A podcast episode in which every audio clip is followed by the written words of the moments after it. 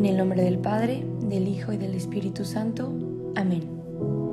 Ven Espíritu Santo, llena los corazones de tus fieles y enciende en ellos el fuego de tu amor. Envía Señor tu Espíritu Creador y renueva la faz de la tierra. Oh Dios que has iluminado los corazones de tus hijos con la luz del Espíritu Santo, haznos dóciles a tus inspiraciones para gustar siempre del bien y gozar de su consuelo. Por Jesucristo nuestro Señor. Amén.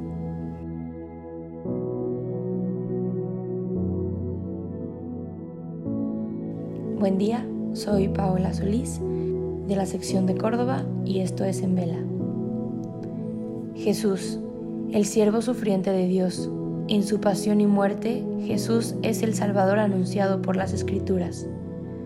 Su muerte vencerá la muerte y traerá vida a todos.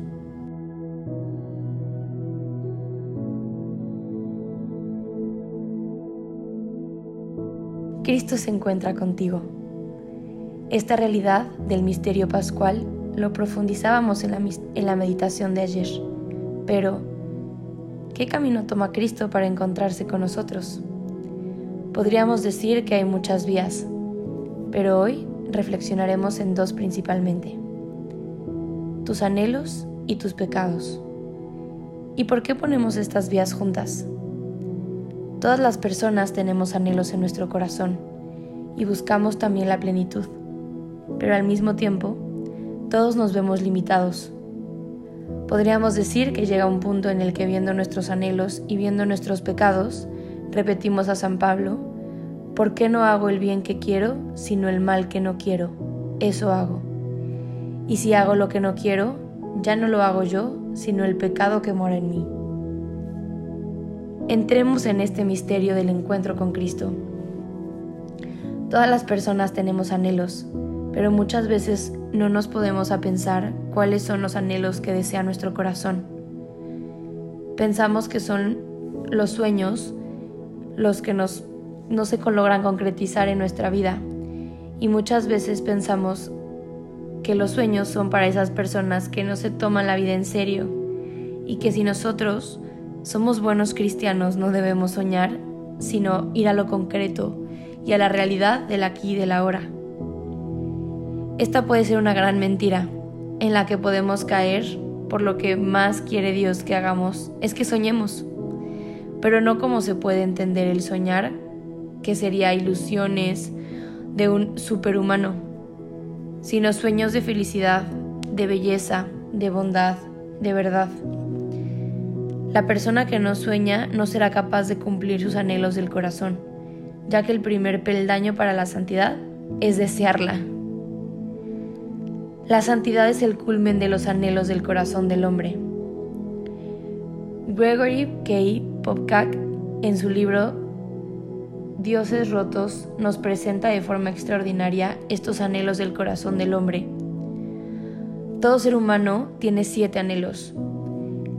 El anhelo divino de abundancia, el de la igualdad, la justicia, la paz, la confianza, el bienestar y el anhelo de comunión.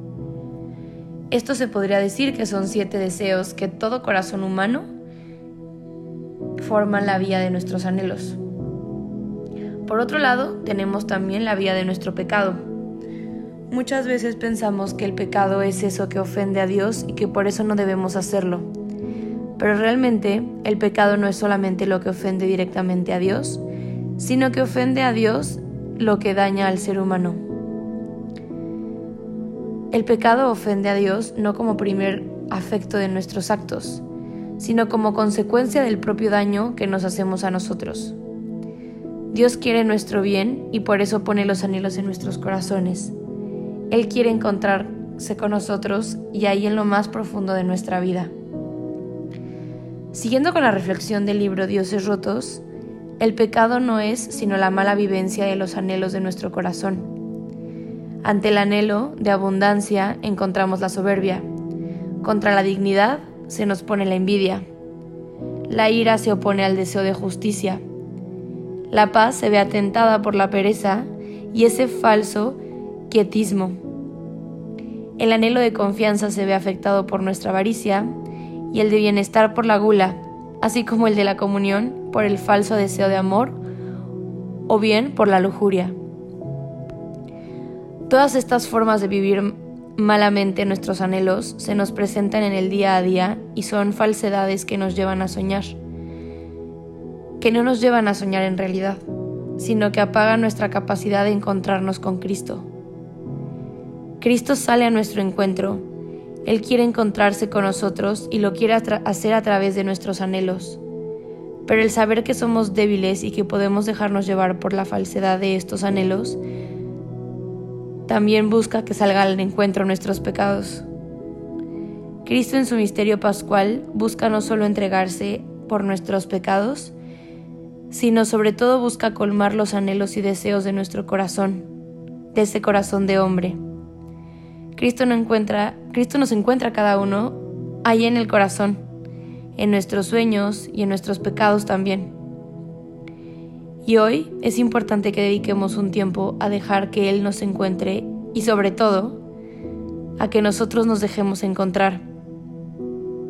Es increíble cómo esa misericordia nos abraza no solamente en estos días santos, sino todos los días en el año.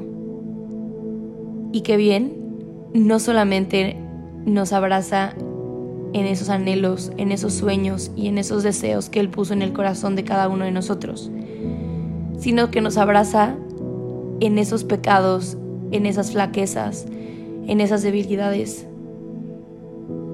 Y que al final depende de nosotros en realidad creerla y creernos dignos y capaces de ser amados y de ser realmente encontrados por esa misericordia que Dios anhela dar a cada uno de nosotros para que así podamos entonces reconocernos sí débiles, sí con temor, pero sobre todo necesitados de su amor.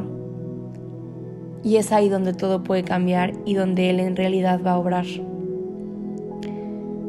Hoy nuevamente les invito a que en serio nos tomemos unos segundos, unos minutos, para reflexionar todo esto que está a punto de comenzar mañana este triduo y estos días en los que no solamente estamos acompañando a Jesús, sino que Él nos está pidiendo dejarnos acompañar por Él, donde podemos tener este encuentro profundidad de corazón, en esta pasión, en estos días, en donde realmente la misericordia va a reinar para que así nosotros también podamos vivir de cara a Cristo cada día dejándonos amar y llevando este amor siempre a los demás.